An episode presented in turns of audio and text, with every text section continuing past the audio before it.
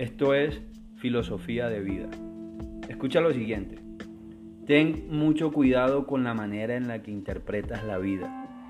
Pues si te tomas todo muy a pecho, terminarás deprimido, frustrado y lleno de odio.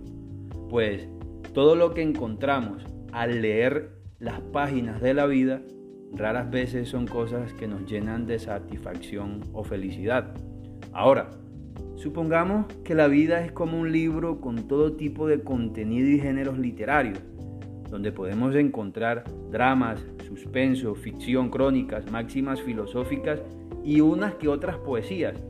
Y si tú lees todos esos estilos de manera literal, entonces perderás el sentido que esos textos quieren transmitirte.